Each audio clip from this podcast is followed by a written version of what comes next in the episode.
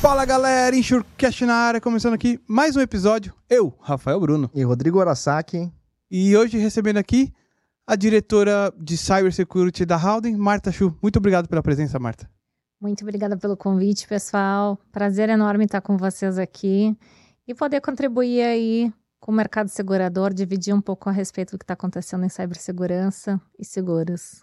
Valeu. Ótimo, ótimo. Super interessante, super em dia aí, que a galera tem que assistir bastante aqui para poder entrar mais no jogo, né? Acho que é muito importante. É isso aí. E antes de a gente começar nosso bate-papo com a Marta, vamos aos nossos patrocinadores.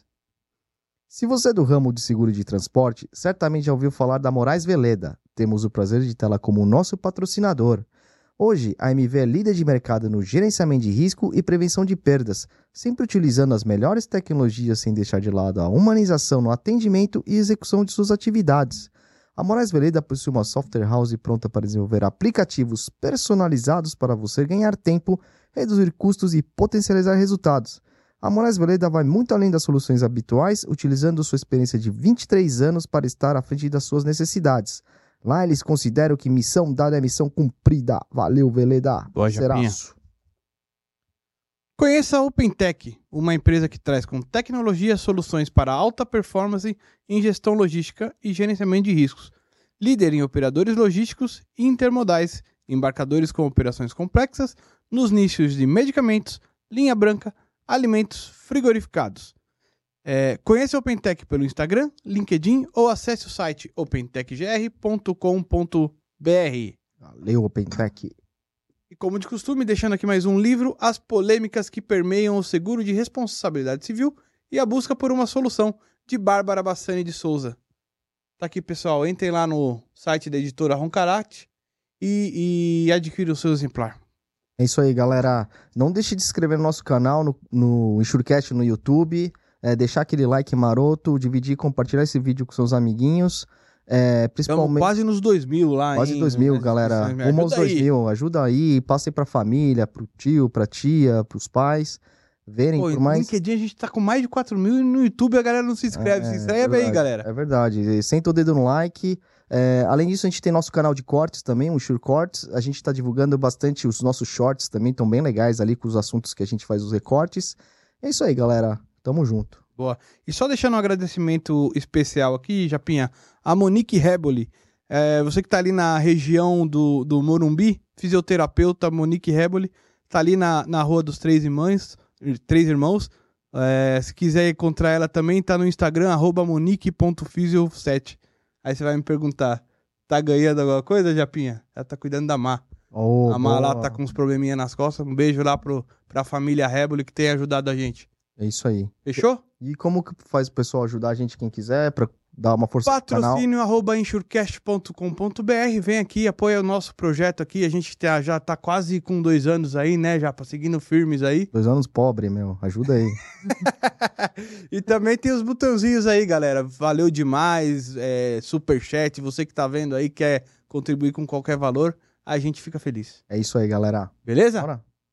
Marta, muito obrigado aqui de novo por, por estar aqui presente com a gente. Pô, eu, eu tava lendo lá no LinkedIn esses dias, a Halden publicou lá a pesquisa que você fez. Na hora que eu vi a matéria, eu falei com a Paula, falei, pô, acho isso tudo legal pra gente falar. Rapidamente a gente conseguiu agendar, agradeço até a rapidez com que, com que isso se deu, tá? E se apresenta aí pra galera, conta um pouquinho da sua história. Bom, obrigada aí. A gente realmente conduziu um estudo muito bacana em conjunto com a Abrasca, que é a Associação Brasileira de Companhias Abertas. Então, para quem não acessou ainda o estudo, recomendo, porque fala justamente sobre cibersegurança, a maturidade das empresas brasileiras e a maturidade. Mas falando um pouco de mim, é, eu acho que é sempre difícil a gente falar um pouco da gente mesmo, né? É, nesse sentido, acho que eu, eu acabo sendo um pouco tímida em relação a isso. Eu estou no mercado de seguros desde 2015. É, antes disso, eu passei bastante tempo na Inglaterra. Eu morei 11 anos lá. É, e eu não trabalhava com o mercado segurador, por incrível que pareça. Todo mundo me pergunta, ah, você morou 11 anos lá e trabalhava né, com o mercado? Não, eu trabalhava em mercado financeiro. Fazia análises financeiras em relação a ativos. Trabalhava à mesa de operações de mercados de metais. E o mercado aos poucos foi, na época, migrando para o digital. e, consequentemente, eu comecei a me especializar dentro né, de quantificação de ativos intangíveis. Eu voltei para o Brasil é, depois de uma reflexão, tive um acidente lá. Foi atropelado por aqueles ônibus de dois andares. Caramba! Doideira, de... Tá maluco, bicho. Caramba. Exatamente, andando de bicicleta. Ainda ando de bicicleta, tá, pessoal? Então, adoro. Uma das coisas que eu mais gosto de fazer. O pessoal já deve ter me visto por aí andando com a minha bicicleta pela Vila Olímpia. E, enfim, fui atropelada, decidi repensar sobre a minha vida e voltei para o Brasil. Então, estou aqui desde então. Comecei na JLT, né? Então, lá em 2015, foi um convite meio inesperado. até brinquei na época que eu não queria mais trabalhar com o mercado financeiro.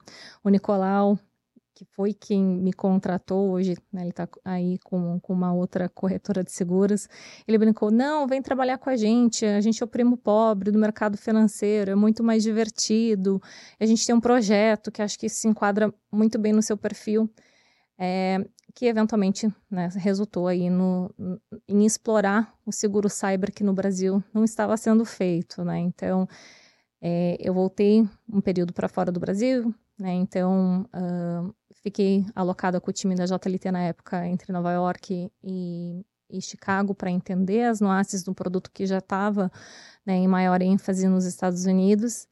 E quando eu retornei, a gente começou a explorar e construir o que hoje a gente vê no mercado de cyber de cyber aqui localmente. Então foi, foi muito interessante sair literalmente de ter apenas apólices vendas oriundas de, de programas globais para uma curva em que a gente vê aí os clientes vir atrás de você para contratar e não você ter que explicar a importância né, de ter a necessidade de colocar uma pólice seguro na organização. Então, essa jornada está sendo bem gratificante e, enfim, eu acho que é só o começo, porque o cyber né, tá bem no comecinho aí dessa, dessa curva de crescimento, de importância, as empresas estão entendendo, então tem muita coisa por vir ainda. E, e, você diz então, se eu entendi bem, que agora está naquele momento que as empresas estão buscando o seguro, não mais você precisar convencê-los de que eles precisam.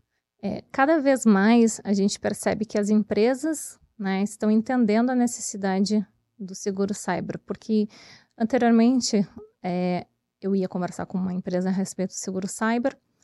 O responsável por TI achava que se ele contratasse um seguro, ele ia ser visto como incompetente. Nossa.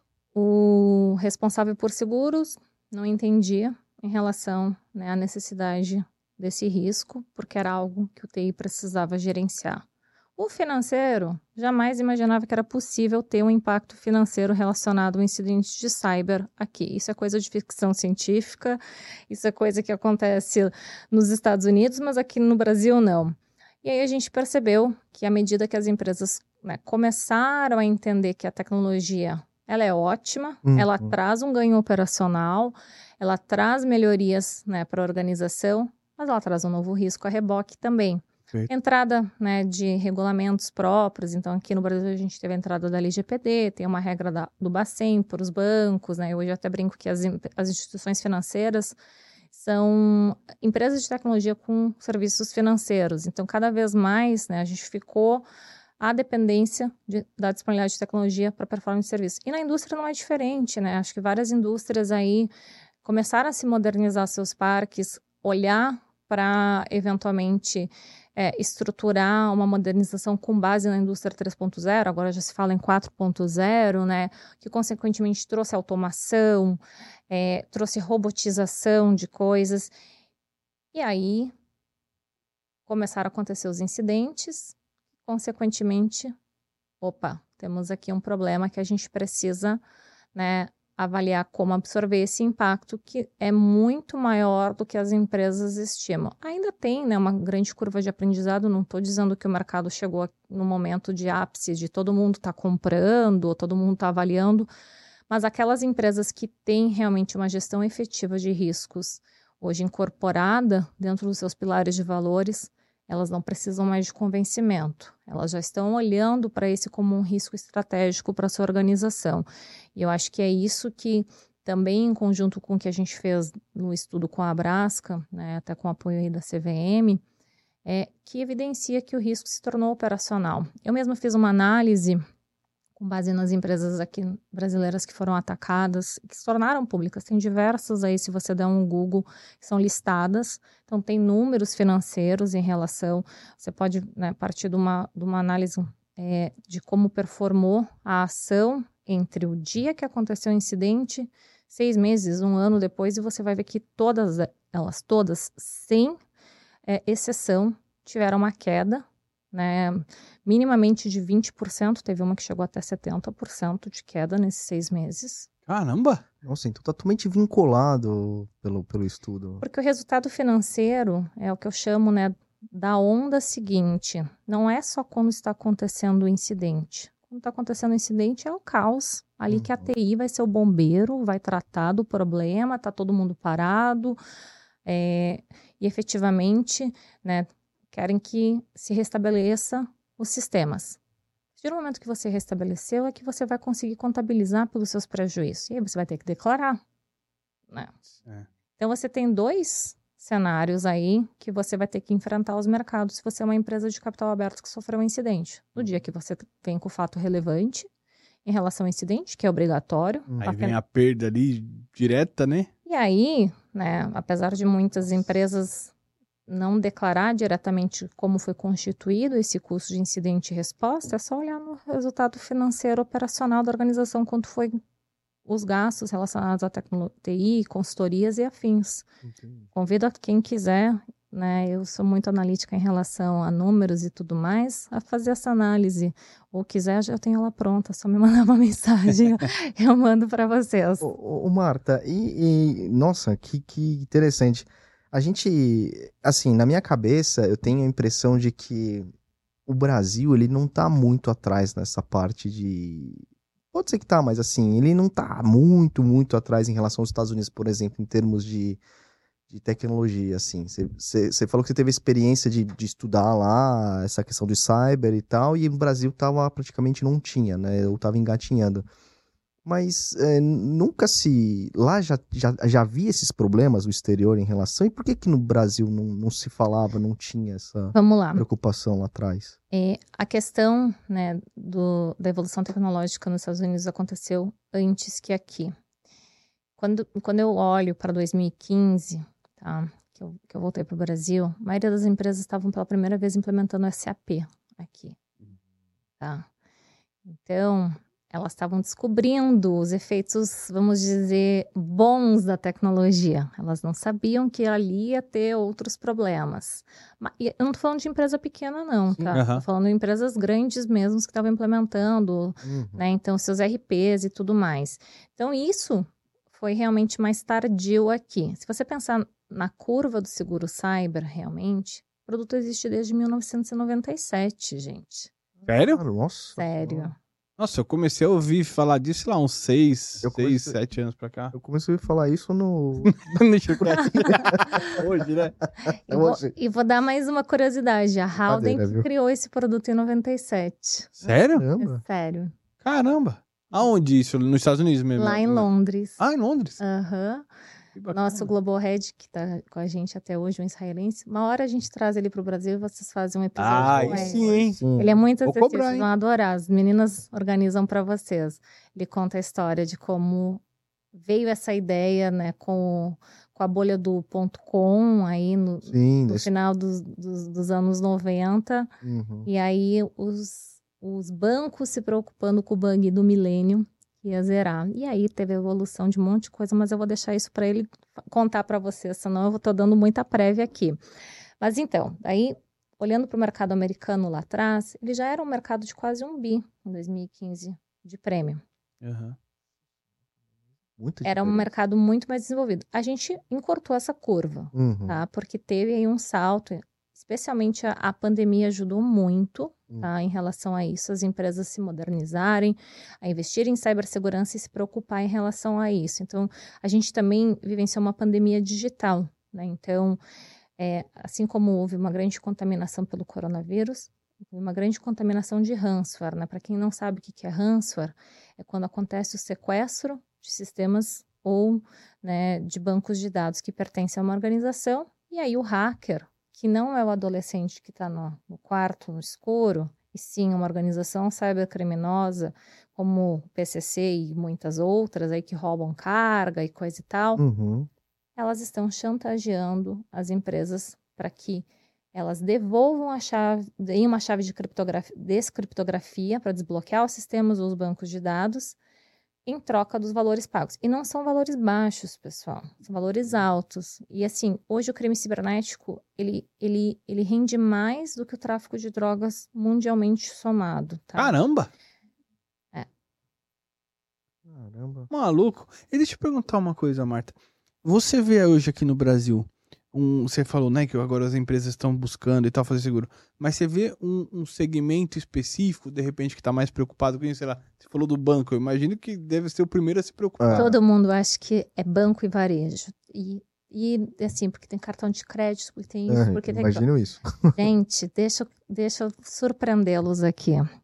Obviamente, banco tem, por- até por conta de uma regulação, né? O Bacen. Então, com, né, com regulador como o Banco Central, você não brinca. Eles têm já, muito antes até da LGPD, uma regra específica para cibersegurança e para a questão operacional, né? Que é a, é a 4658 de 2016 ou 18, agora não me lembro, acho que ela foi reformada em 2018.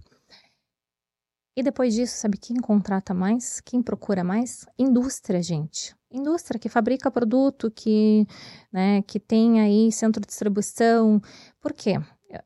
Se você olhar para uma indústria, não é só o processo de fabricação que pode estar em risco. Tem o, né, o capital intelectual da empresa. Aí, ok, vamos dizer que a tua indústria não para o processo de fabricação. Então, eu sou lá a empresa que faz esse copo. Né? Então, essa xícara aqui. Talvez a- né, o meu processo de fabricação continue de pé na eventualidade de um ataque cibernético. Mas aí os meus sistemas administrativos são atacados. Que é onde está né, toda a tua parte é, Também. de faturamento, pagamento. folha de pagamento, logística e controle de vendas. Como que eu envio essa xícara lá para quem comprou? Como que eu sei quantas foram vendidas? Como que eu Pois é. emito um boleto? Como que eu eu emito a nota fiscal para sair o caminhão da minha fábrica?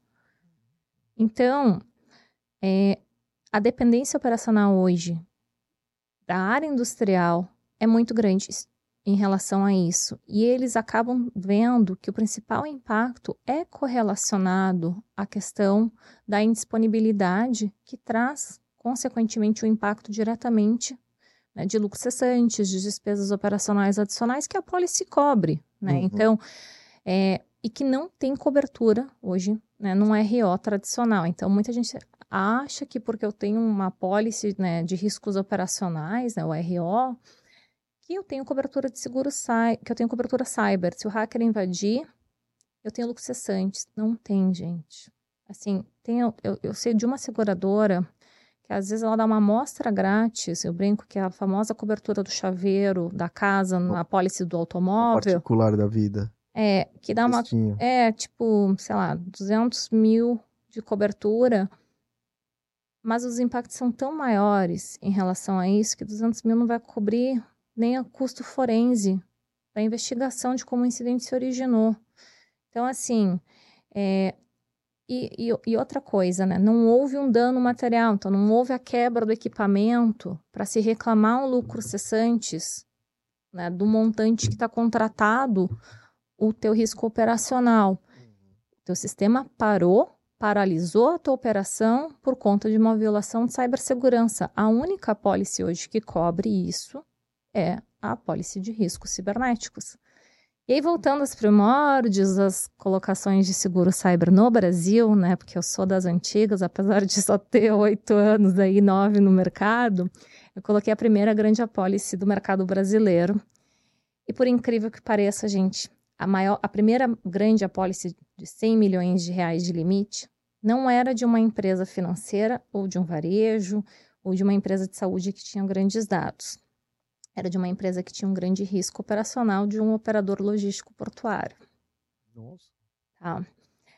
E aí eu nunca vou me esquecer que havia uma certa resistência, inclusive da subscrição de uma determinada seguradora, e me dizia assim: Marta, por que esse cliente que não tem grandes quantidades de dados, ele tinha tipo só os dados de funcionários, que ainda não existia a LGPD na época, Uhum. tá? Então não tínhamos uma lei geral de proteção de dados.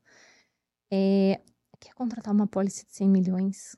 Não entendi. Tipo, que loucura isso. Eles não têm dados. Eles, não, eles querem gastar dinheiro à tona. Daí eu falei, fulano, olha, tá vendo a cobertura de lucros cessantes? Você pode excluir o que você quiser de dados da pólice. Eles não estão nem preocupados com isso. Uhum. Então, não é a cobertura voltada para os impactos de violação de privacidade. É puramente se o- né, a operação portuária deles parar por conta de uma violação de sistema, Nossa. como aconteceu Nossa.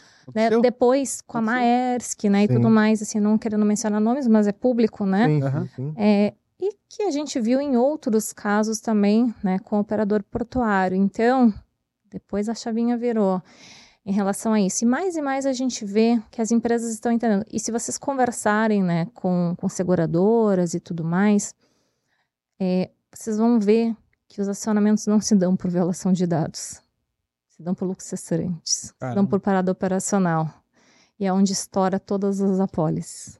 Então, assim, é, a gente até gravou aqui um episódio com a, com a Ellen e o Thiago falando da- das coberturas e do que, que serve o produto. Se eu entendi bem, ele é um produto de responsabilidade civil. Ele nasceu como um produto de responsabilidade civil e ele evoluiu né, Ah. para um, pra um, um produto que tem cobertura de primeira parte. Que legal. É. Então, acho que é um, é um- Não entendo de todas as apólices que existem no mercado, até porque né, não, Aham. não estudei aqui é, a minha base de educação, mas eu entendo que é um dos poucos produtos que mistura né, coberturas de primeira e terceira parte Uhum. e que o fato gerador pode ser dois, né? O fato gerador pode ser diretamente com o segurado, então um evento que paralisa suas operações, ou diante de uma notificação de um terceiro, né, diante da violação de privacidade ou de um órgão regulador o qual está atrelado né, de uma violação. E quando há violação de privacidade, não é só por um incidente que o hacker invadiu. Pode ser que o funcionário intencionalmente É, divulgou. divulgou. Ou abriu. E tu pode também acionar a pólice em relação a isso, Ah, tá? Então, é, tem, né, a depender da tua indústria, certas coberturas se tornam mais relevantes do que outras. Eu tenho, por exemplo, indústria financeira, que não está preocupado com lucros cessantes, não estão nem aí, né? Tipo, os bancos fazem dinheiro. Trazendo aqui para a realidade.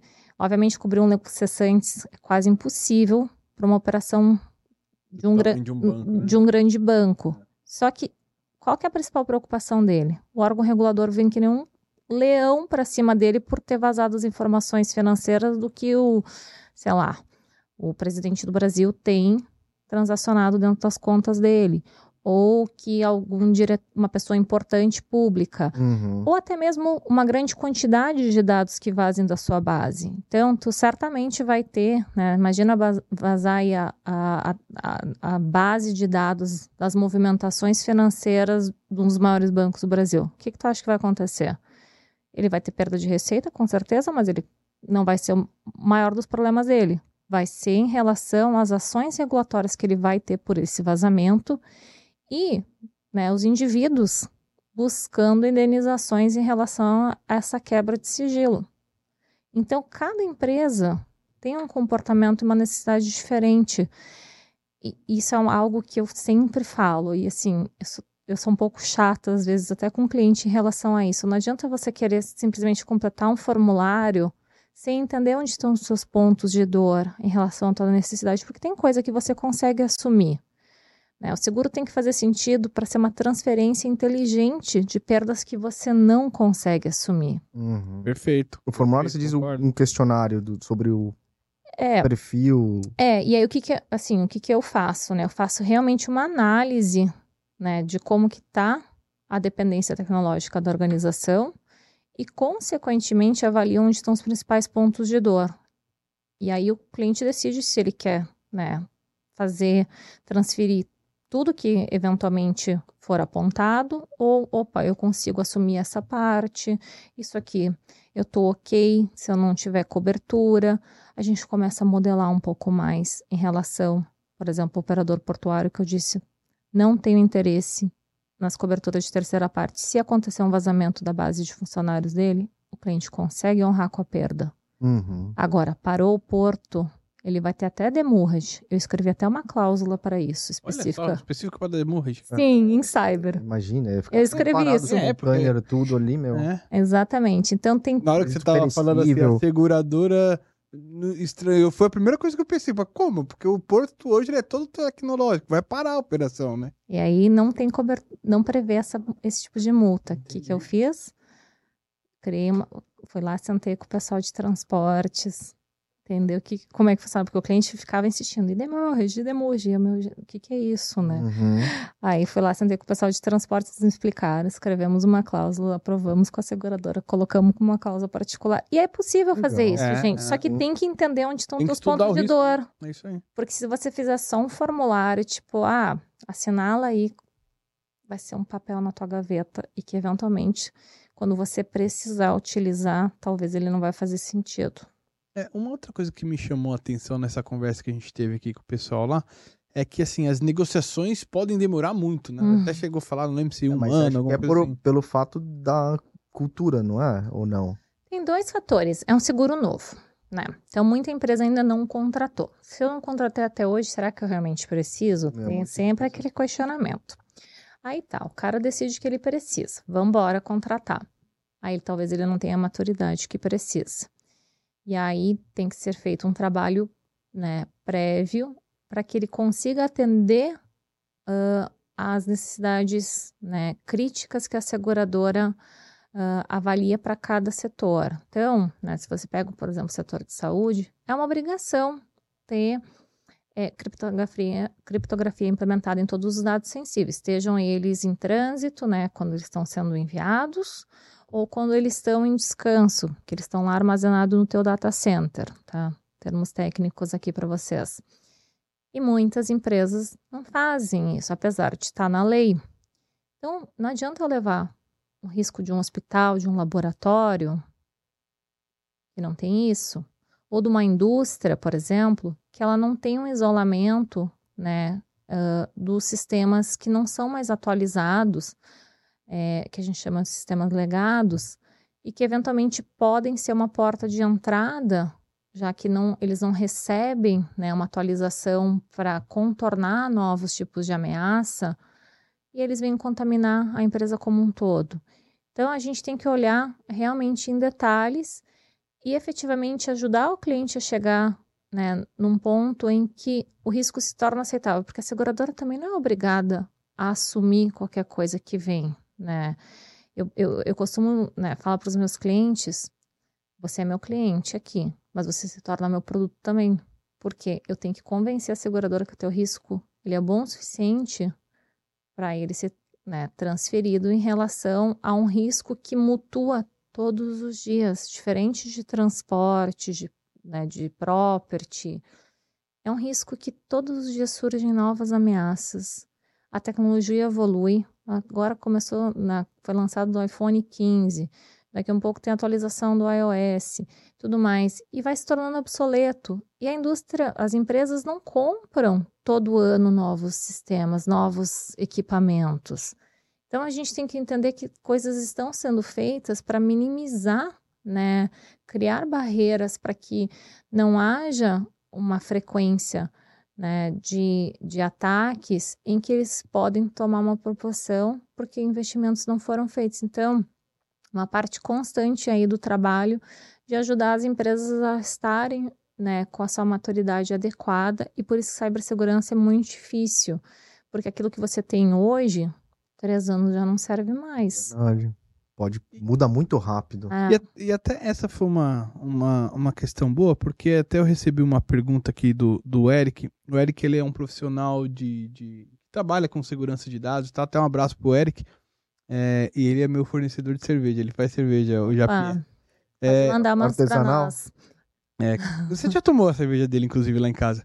Como uma empresa pode se manter atualizada sobre, sobre essas novidades de segurança, de cybersecurity e tudo mais? Acho que hoje tem né, diversos meios de, de, de ficar atualizado. Tem diversos seminários, as empresas estão promovendo. Mas acho que um ponto crucial é tem um mapeamento, né, um inventário dos teus sistemas e né, dos teus ativos digitais, em que eventualmente quando há uma atualização de patch, eu vou usar o que aconteceu lá, todo mundo vai lembrar do WannaCry em 2017, aquele ataque global que teve, que começou na Inglaterra, afetou várias empresas, aqui né, afetou o Tribunal de Justiça aqui no Brasil, fechou o Hospital de Barretos e tudo mais. Vou usar esse como exemplo. Esse incidente do WannaCry, em 2017, ele aconteceu por uma não correção né, de uma vulnerabilidade que a Microsoft informou em março. Isso é um patch. Patch é remendo em inglês, né? Então, as fabricantes, elas falam, olha, se você utiliza sistema XYZ, tem uma vulnerabilidade, está aqui a atualização do sistema que precisa ser feito para que você não esteja sujeito a algo que pode ser explorado pelo carinha do mal, o hacker. E o que, que acontece muitas vezes? As empresas não querem parar a sua operação, né? Porque muitas vezes para fazer essa atualização elas têm que parar a operação. Ou você em casa tem que resetar o computador. Pensa lá, tá? Né? A gente trabalha com seguro aqui. Quantas vezes você está lá fazendo alguma coisa e chega naquele momento que o computador se reseta por si só, porque você não respeitou o que a TI colocou? Quem nunca, né? Então, isso é uma atualização de patch. Deseja reiniciar agora e fica cinco horas lá. Você vai, só vai para adiando, adiando. Chega um momento adiando. que ele vai ele toma a decisão por ele mesmo, é. que é o limite dele. Então, isso, é uma, isso se dá porque né, tá fazendo aí um, uma atualização de reconfiguração de segurança. Então, lá na qual ele aconteceu por isso. E uma das maneiras de você tomar é ter certeza que você tem o teu inventário mapeado. Então, muitas empresas não têm isso, gente, que é uma coisa básica. Então, assim, Eventualmente, tu não sabe quais temas você está exposto e, e, o que, que você precisa corrigir. Eu tive um incidente no ano passado com um cliente que em dezembro de 21 saiu né, uma atualização dessas que chamava Log4j, voltada especialmente para a área industrial, empresas né, de energia, saneamento e tudo mais, que era uma vulnerabilidade que estava sendo explorada até por conta né, da guerra da Ucrânia e da Rússia, que eles olham para infraestrutura crítica e tudo mais. E o cara não corrigiu nada. E aí, gente, o incidente se deu em setembro, tá? Quando a gente avaliou a perícia forense, porque fica tudo registrado, é que nem digitais, tá, gente? Não se apaga tudo no, universo online, se deixa logs. Então, como a gente consegue comprovar que aconteceu um incidente através de logs, que é como se fosse a tua digital lá no, no, no ambiente né, online.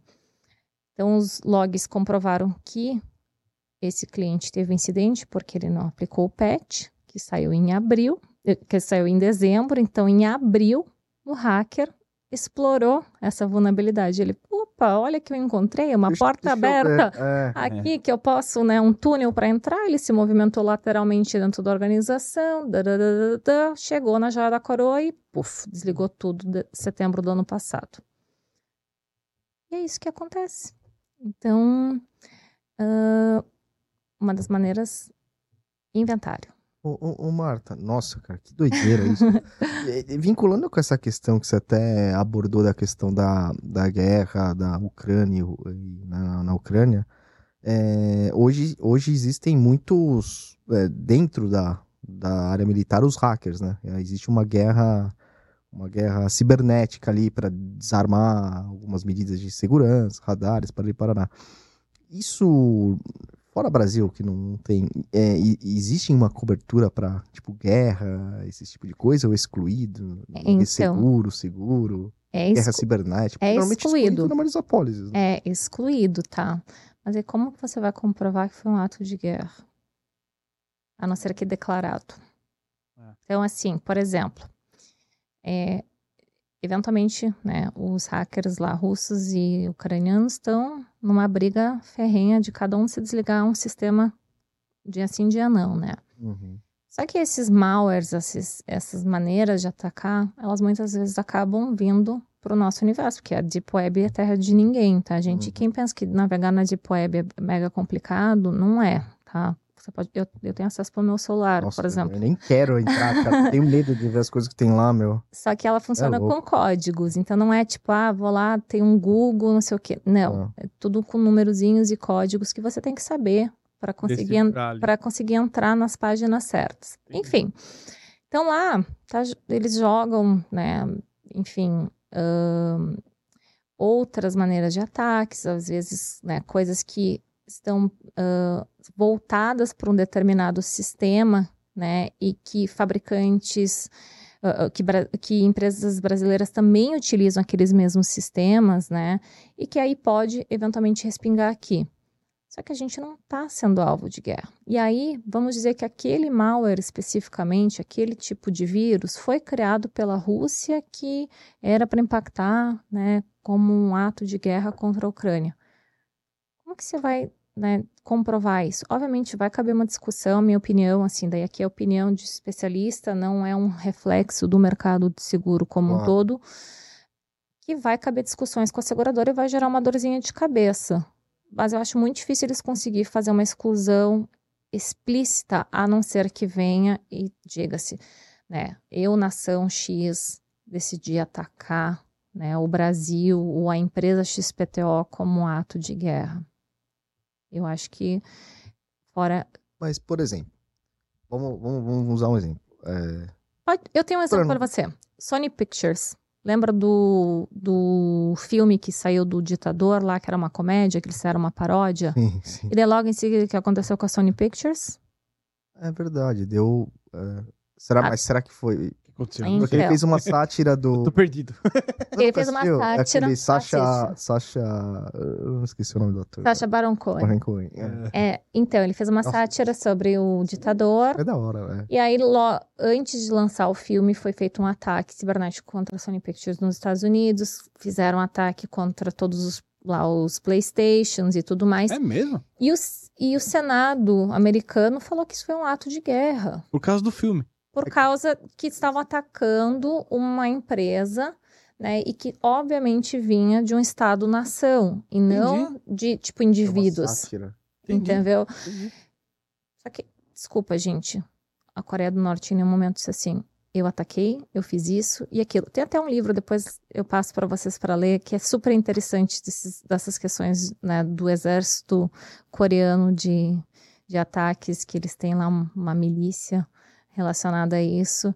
E, e, eu li esse capítulo e me chamou muita atenção, porque o governo americano dizia que era um ato de guerra né, contra as instituições que estavam naquele país. Mas não teve uma declaração de guerra em relação a isso. Então, é aquilo, eu falando para você que é uma guerra e você dizendo, não, peraí.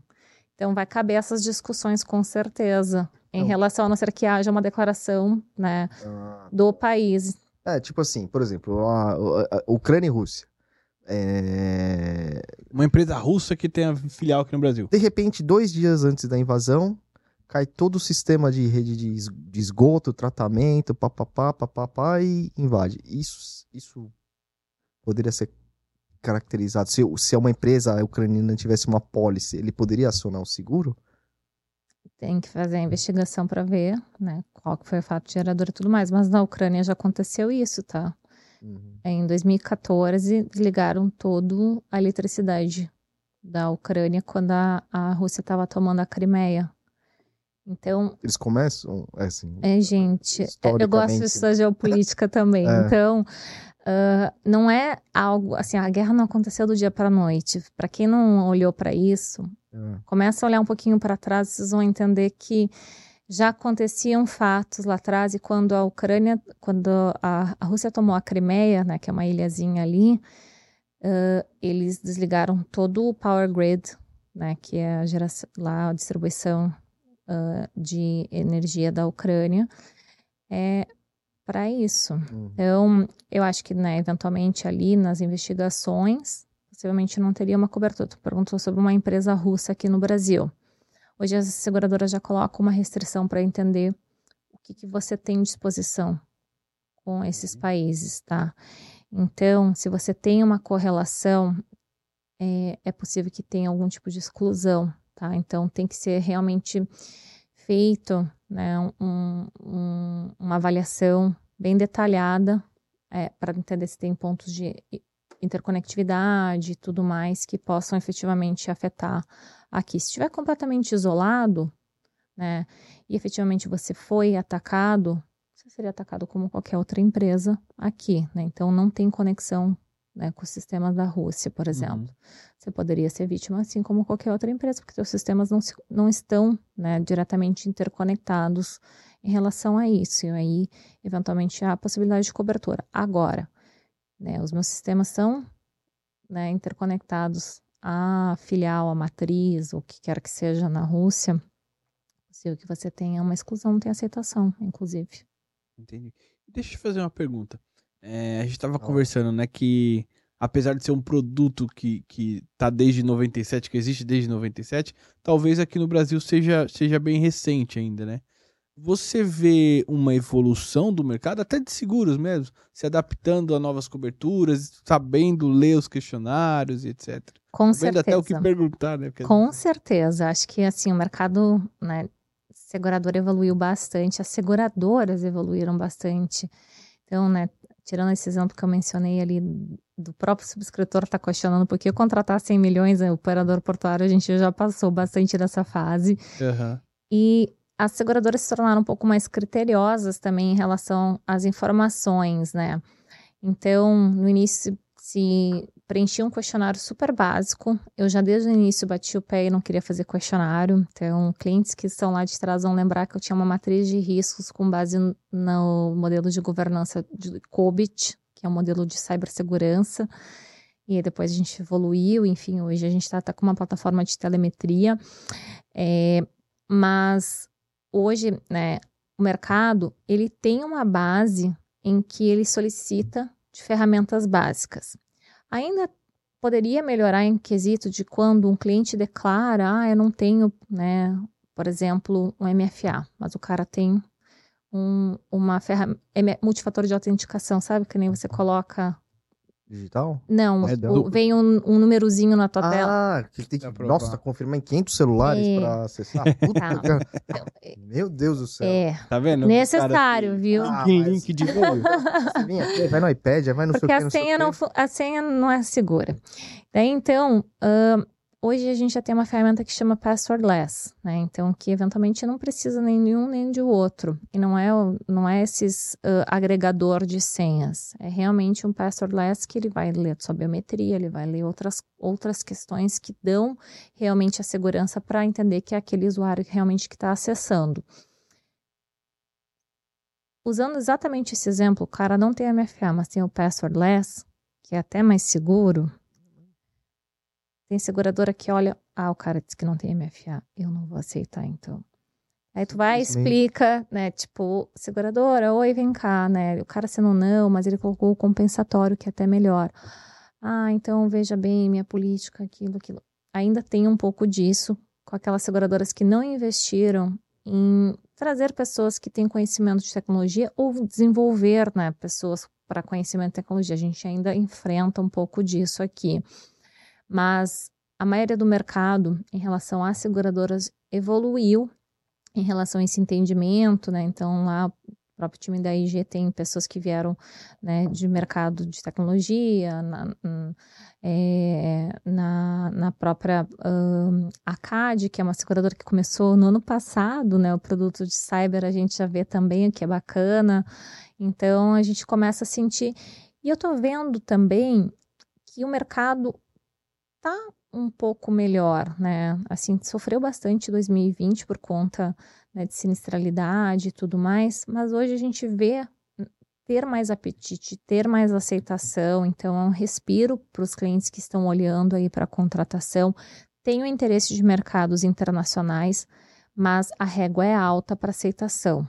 Então, tem que ter os tops controles de linha, porque senão o mercado internacional não se interessa e a gente consegue trazer até primário hoje em dia, que era algo que até no ano passado eu fiz um roadshow vendendo o nosso risco para fora, né? Então rodei, eu brinco, rodei a bolsinha lá fora em Londres, Madrid, Miami, para que as seguradoras comecem a aceitar o nosso risco por conta dessa diferença de, de discrepância e a gente está vendo que, que deu resultado. E todo ano procure para lá, falar um pouco do mercado. Agora o Feedings vai vir bastante gente para cá, então hum. também vou fazer esse exercício com os subscritores que vêm para cá, para que a gente tenha cada vez mais apetite e seguradoras internacionais que estão aqui também vejam a oportunidade de abrir né, o produto, porque a gente precisa mais players em cyber. É muito restrito ainda o nosso mercado local e é um mercado que está crescendo imensamente em todo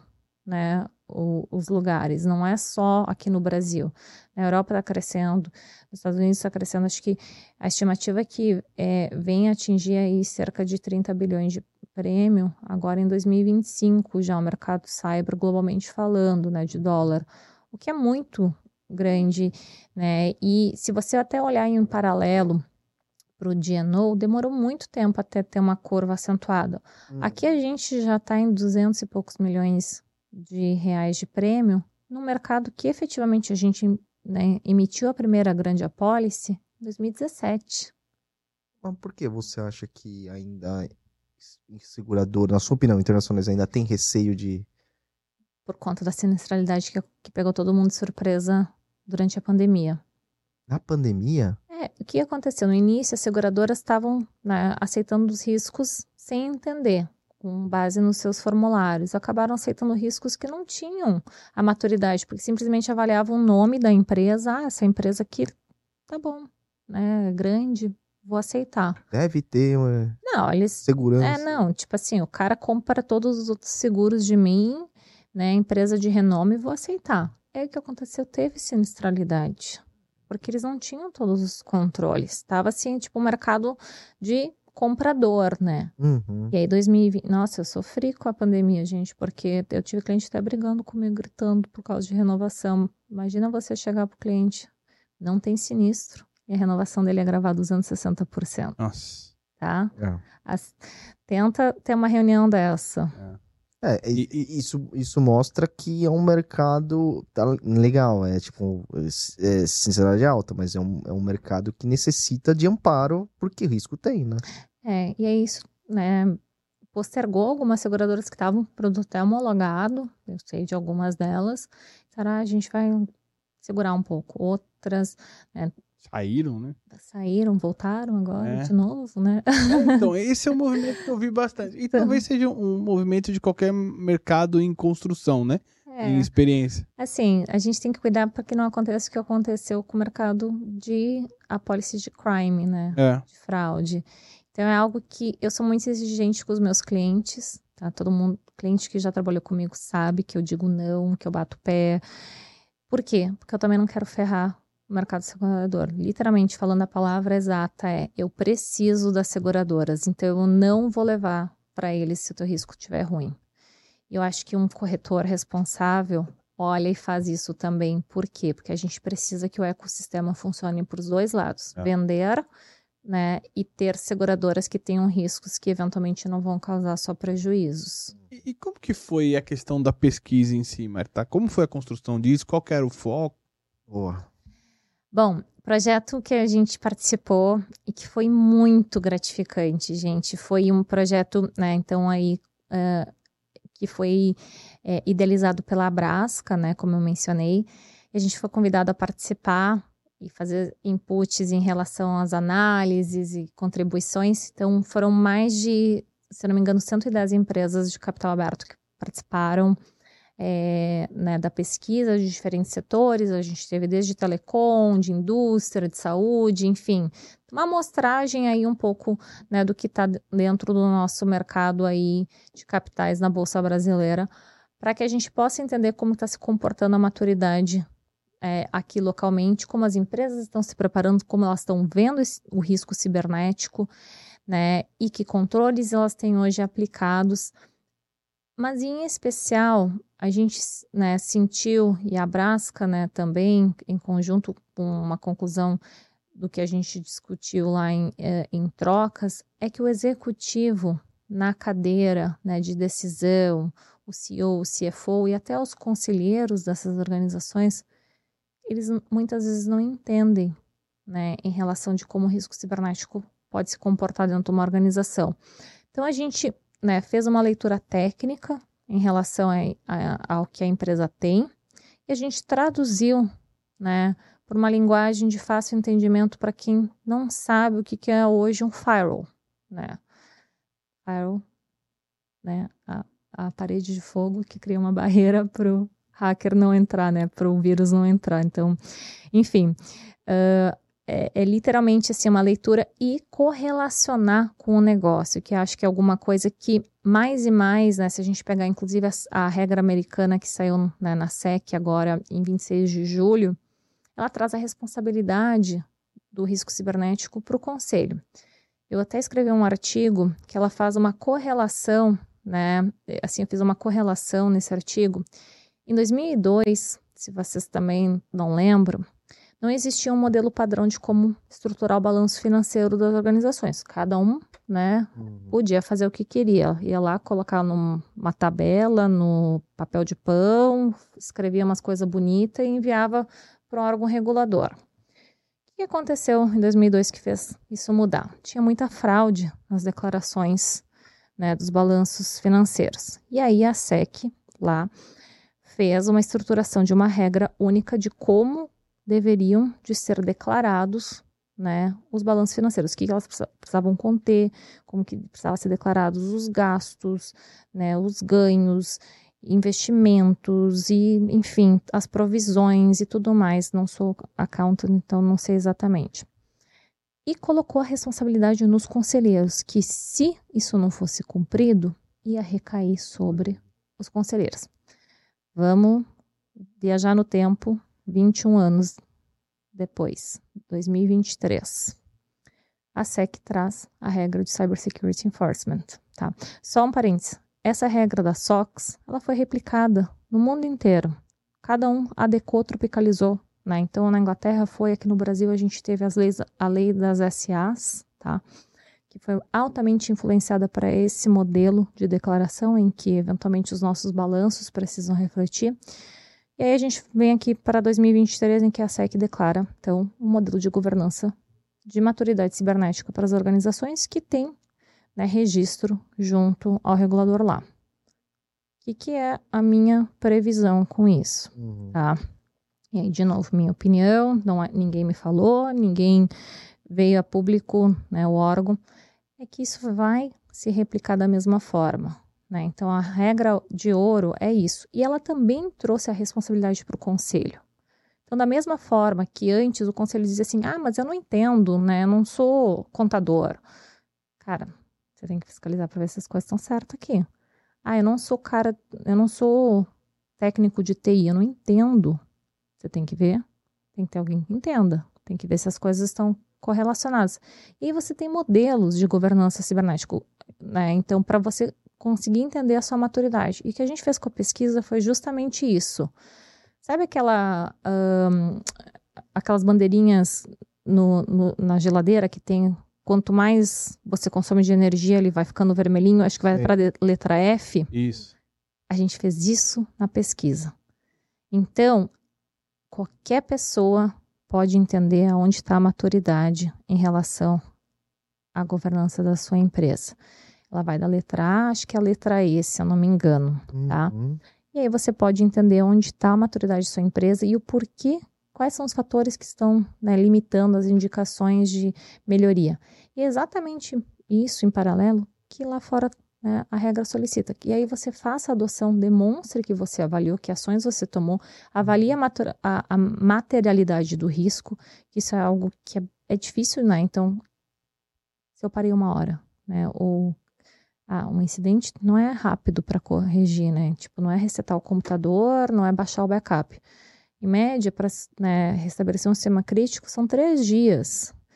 Né? Empresas ficam paradas até voltar a operar 100% como elas estavam antes, cinco, seis meses, gente. Então, você tem que fazer uma, né, uma, uma provisão desse custo. Uhum. E para isso, você tem que entender onde estão teus pontos de dor, uhum. né?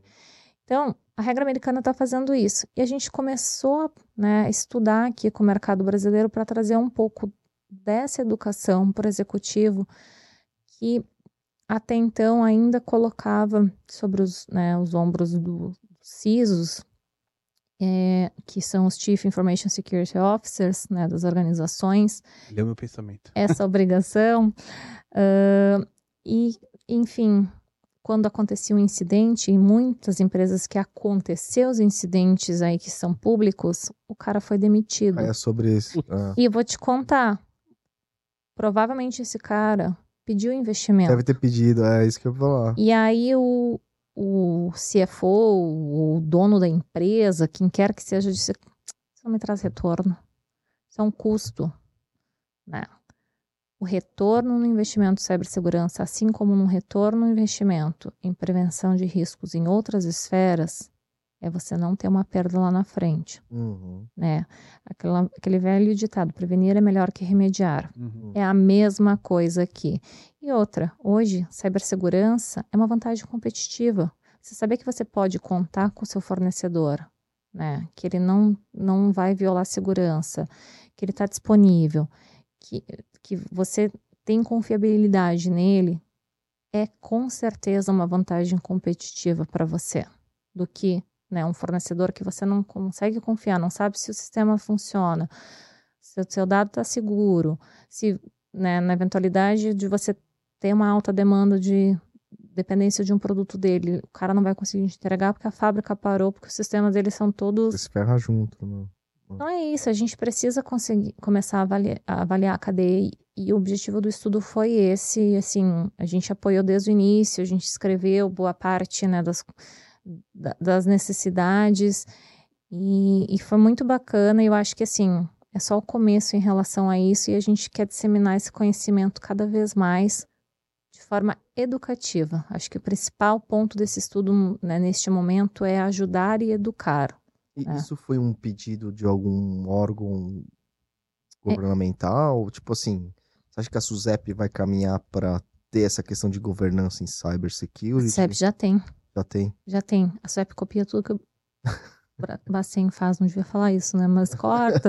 É tudo amiguinho. problema. É, corta. Mas a SUSEP já tem. Ah, então Tá. as companhias de seguro têm que ter uma governança. Tem. E elas não têm que ter uma governança só voltada para dados, pessoal. Quem não está olhando para isso, que é companhia de seguro, observe a questão operacional. Porque todo mundo diz, ah, tô- eu tô com. Assim, coisa que eu mais ouço é: eu estou em compliance com a LGPD. Grande coisa. né? Minha vontade de dizer isso. Por quê? Porque não adianta você estar ali, né, com, com esse quadradinho fechado, que ao redor todo dele está exposto, que é, é o teu risco operacional. Então, você tem que olhar né, para o risco cibernético como né, uma lente ampliada. Uhum. A tua dependência operacional, né, onde tu tem exposições em relação à violação de privacidade, olhar a fotografia como um todo. A SUSEP determina que seja feito isso, assim como o Bacen, tá? A LGPD só olha para a questão de violação de privacidade do direito teu, meu, né, de todo mundo como indivíduo, né, para que não haja violação da privacidade das nossas informações físicas e que, consequentemente, há uma responsabilidade atrelada para as organizações. Seja você funcionário, seja você cliente, seja você né, um- uma empresa que você coleta as informações e a outra processa, né? Então, eventualmente há uma responsabilidade atrelada a isso, mas não tem uma configuração em relação à disponibilidade operacional. Então, tem que estar disponível, né? O Bacen determina que o banco tem que estar disponível, porque Hum. o meu dinheiro está lá, o que acontece se eu não conseguir Perfeito. fazer a transação, né? Exato. Eu acho que, então, se eu entendi bem, Marta, é, o que vocês entregaram foi um material de análise para o cara enxergar o quão exposto ele está no risco dele de cyber. E, obviamente, o segundo passo para isso é endereçar as ações para sair do E e ir para o mais próximo do A possível. É, as empresas, né, pontuaram aí uma maturidade mediana aqui no Brasil. Então, é, os órgãos que estavam presentes, a gente fez um evento presencial semana passada, o presidente da CVM estava lá, né, do GSI também, o líder lá, enfim, várias ah, figuras importantes. Eles estavam, né, de forma satisfatória em relação a isso. Mas eu acho que a gente tem espaço, sim, para melhorar porque a gente é um, é um país né, com muita inovação. Ah, você mesmo falou, ah, né, não vejo essa, essa grande diferença. Realmente não tem essa grande diferença em relação à esfera tecnologia, do uso dela. A gente usa, a gente, a gente é um, né, o que a gente chama de um país tech savvy, né, que está ali presente. A gente tem mais quantidade de celular no Brasil do que a gente tem pessoas, É. né? O nosso sistema bancário é o mais moderno do mundo, É. tá? Esquece essa coisa de Pix, transferência imediata. né? Como eu falei, morei 11 anos na Inglaterra, gente, é, nem se compara, tá? Em relação a isso. Mas a gente precisa cuidar, né, ah, desse bem, porque tecnologia hoje move todo, tudo ao nosso redor, né? E você diz, ah, não, mas eu não, eu não, eu não, não acredito nisso porque eu não uso para nada. Cara, você usa para tudo. Até na geladeira você tem. Você tem, eu não tenho, Tá- tá né, se vocês repararam, não tem nem o, o smartwatch. Mas assim, eu tenho lá, mede seu pulso, tudo. os Tudo, dados tudo. sanguíneos, sangue. É, faz monitoramento de tudo que é coisa. Em casa, né? As Alexas da vida, né? Já Ah. teve Alexa que foi testemunha em, em tribunal nos Estados Unidos. É real, gente. Doideira, cara. Sério? É sério. Caraca. É sério. Cuidado que a Alexa tá ouvindo você e vai testemunhar tudo que você diz. Liga os seus lá. Não, en- enfim. É, deixa eu te perguntar só uma coisa que se- é, eu fiquei curioso na hora que você estava comentando.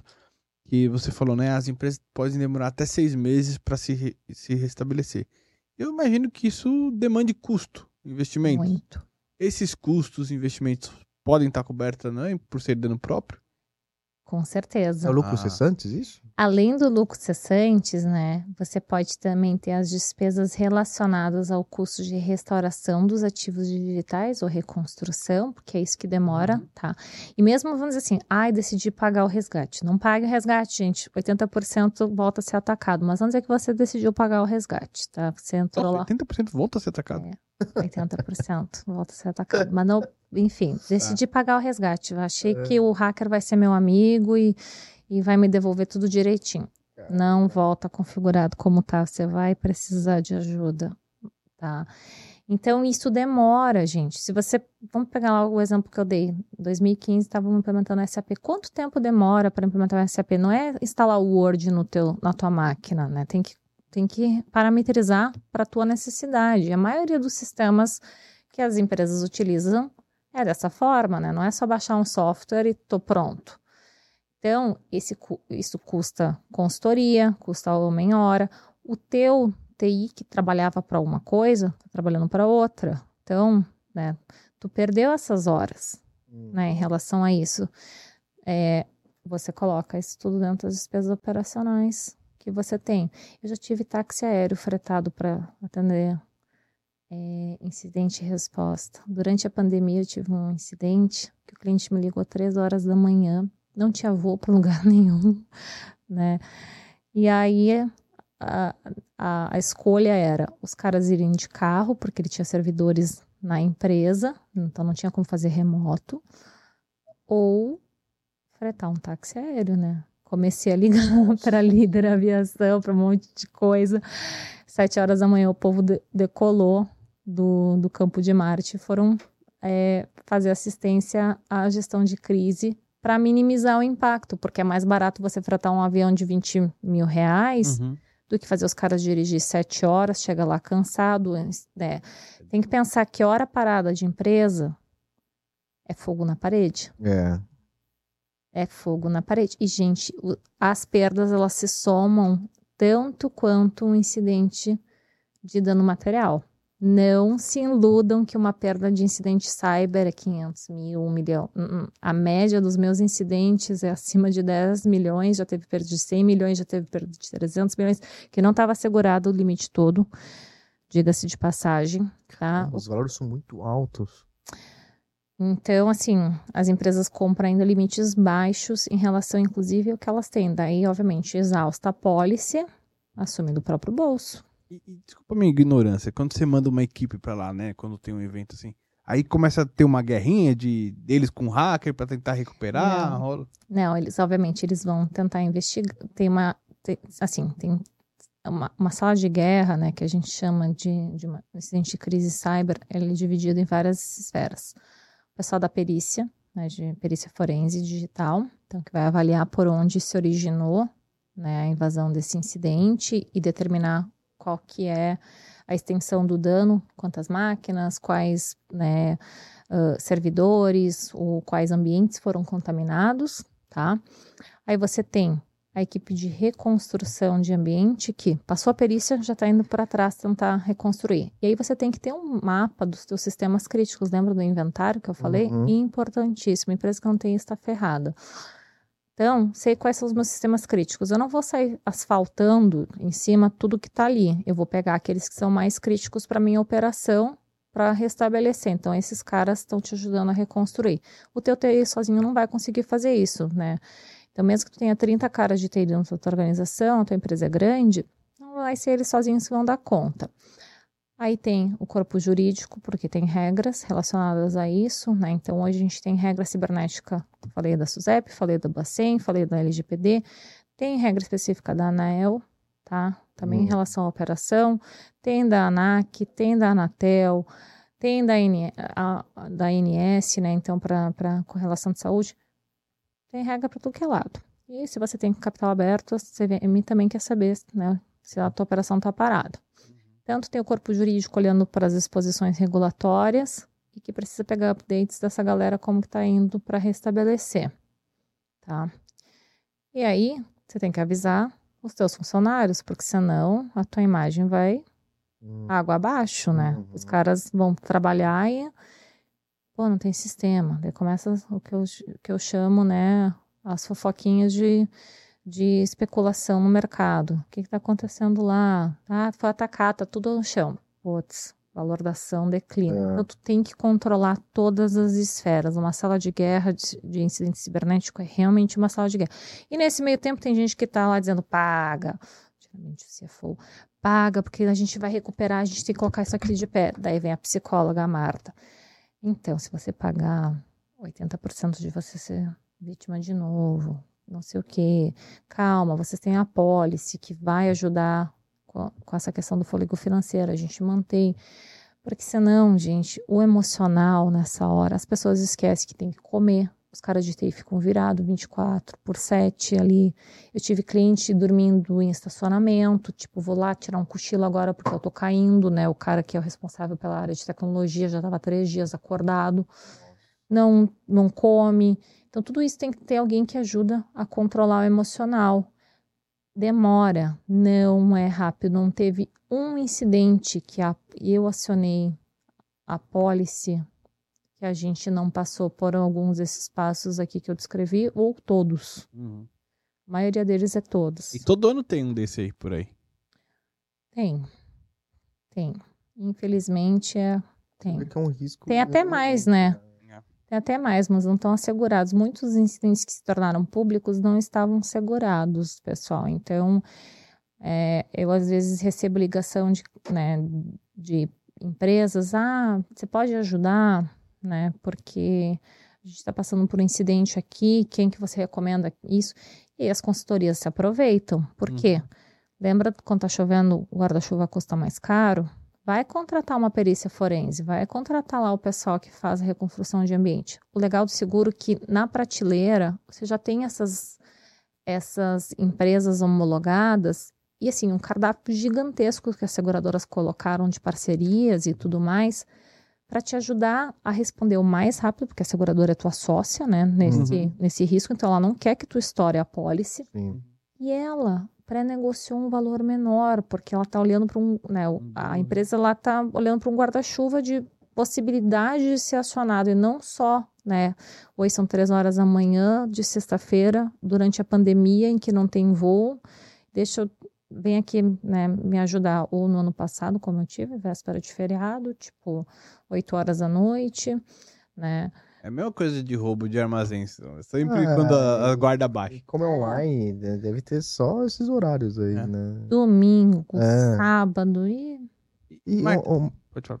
Não, Mar, não é, é, Mar, eu queria saber assim, a gente discutiu aqui, super interessante que as coisas não param, muita tecnologia estão avançando e tal, que, que você vê assim para o futuro? Porque a gente está falando muito hoje de inteligência artificial, de chat GPT, esses tipos de coisas que estão avançando de uma forma muito acelerada as coisas, né? Ela está beneficiando muita gente, mas também traz algumas incertezas, assim. no- Com certeza. Eu acho assim, uma das coisas e que a gente já está fazendo, tá? As seguradoras têm que mudar o modelo de eh, avaliação do risco para um modelo de avaliação de risco ativo, tá? Vocês trabalham com transporte, pelo que eu entendi. Uhum. Tá? E aí tem lá os rastreadores, monitoramento, sabe se o cara freia bruscamente, sabe para onde Telemetria. é, desligou, né, o negócio lá do, do rastreador, alerta vermelho, né, possível roubo de carga, ou saiu da rota, alguma coisa nesse sentido. Pois bem, Cyber já tem isso. A gente tem isso já na Howden e que eventualmente faz com que a gente consiga, não vai ler que dados está sendo colocado, por exemplo, nessa xícara processado, mas eu sei se tem uma tampa, se tem né, uma válvula, alguma coisa, então eu sei quais controles de segurança estão implementados ali e eu sei que quando surge uma nova vulnerabilidade, quanto tempo o cara demora para corrigir. Então o PET lá, lembra que eu falei do cara do Uhum. Log4j? Quanto tempo ele demora? Se ele não corrigiu dentro do que ele declarou, que são cinco dias para o PET crítico, Oi, cliente, tudo bem? Vi aqui que você não corrigiu. O que, que aconteceu? Posso te ajudar? Preciso enviar uma equipe. É preventivo, prevenir é melhor que remediar. Uhum. Então, a seguradora participa, o corretor, né, dessa ah, avaliação do risco e ajuda a gerenciar e minimizar a possibilidade de um acionamento. Uhum. Então, isso eu acho que precisa né, acontecer eh, em relação ao mercado segurador e o olhar dessas novas esferas de riscos que só vão aumentar, então, o perímetro, né, com a entrada de inteligência artificial, com cada vez mais automação. Gente, o mundo vai mudar muito nos próximos 10 anos. Não Sim. se iludam que as coisas vão ficar como estão. Se a gente pegar 10 anos para trás, olha quanto a gente já evoluiu com o uso de tecnologia. E agora a curva está ainda mais rápida. Por quê? Porque ela já está disseminada para todo mundo. Então é muito fácil você implementar novas modalidades de interação, né, cyberfísica, vamos dizer assim. E, e- e isso vai acontecer muito rapidamente em relação a isso. Então a gente precisa começar a correlacionar isso dentro das nossas organizações e até mesmo dentro da nossa casa, né? Quem tem filhos aí e, e tudo mais, como isso pode se comportar, né? E que riscos isso pode trazer para sua vida e para sua empresa é, diante da adoção. Então, antes, né, de, de eventualmente adotar uma nova tecnologia, ah, vamos, vamos começar a usar, né, então aí inteligência artificial nos nossos processos. Uhum. Vamos avaliar dentro da organização que tipo de risco, como que eu quero utilizar essa, essa inteligência artificial dentro da organização, para que propósito e correlacionar antes de sair baixando chat GPT, coisa. Aliás, tudo que você compartilha lá fica, tá? É público, é, sim. propriedade pública. Então, se É. você compartilhar uma proposta comercial, o que quer que seja, tá lá, gente. Teve um caso da Samsung aí que, que eles colocaram, subiram milhares de files lá, um cara, e tornou tudo público. É, então, é importante fazer essa correlação, essa, essa avaliação, porque novas tecnologias vão surgir, a gente, para facilitar a nossa vida. Mas tem, a, tem a pegadinha do malandro, né, por trás. Aliás, no meu primeiro dia de JLT, o malandro tava lá. Eu nunca me esqueci disso. Boa. Marta, muito obrigado pela sua presença. Nossa, Porra, que fenomenal, bate-papo sensacional. Fenomenal. Fenomenal. Obrigado. Obrigada a vocês, super prazer e sempre será um prazer retornar, continuar a conversa. Bom, acho que a próxima vez a gente traz o Chay aqui para contar a história de como ele criou o produto de sai. Boa, vou, vou Boa. cobrar, hein? Vou Por cobrar. favor, por favor. Boa, boa. É isso aí, galera. É, recados finais aqui. Não deixe de se inscrever no nosso canal novamente, deixar aquele like nesse vídeo e, eu- entre outros. Compartilhar esse vídeo com, com os amigos, né? Divulgar bastante. Muito obrigado, Marta. Fenomenal, excelente, super bate-papo, super em, super em voga aí nos dias de hoje, né? E vai longe, né? Vai gente, longe. se deixar, a gente viaja aqui É verdade. a três planetas para frente. É, porque é algo cada vez mais necessário, né? A Cara, tecnologia cada vez evoluindo mais Ele e a tá gente tão no nosso proteger dia a também. dia, assim, você. Na tua casa. Você tem- para de clicar nos links que te mandam no e-mail. Você que fica ali, é, phishing, essas coisas lá. É, você, meu, você tem em casa, você tem na TV, você tem na, na luz, você tem, tá tudo conectado, meu. É. É, doideira, cara. Boa. Pessoal, lembrando, Insurecast, projeto pessoal meio do Rodrigo. Nada que falamos aqui tem a ver com as empresas que a gente trabalha. ou que eventualmente já trabalhamos. Combinado? Isso aí. Isso aí. Marta, Obrigado. obrigado novamente e até a próxima, Até a pessoal. próxima. Beijo, abraço, tchau. valeu.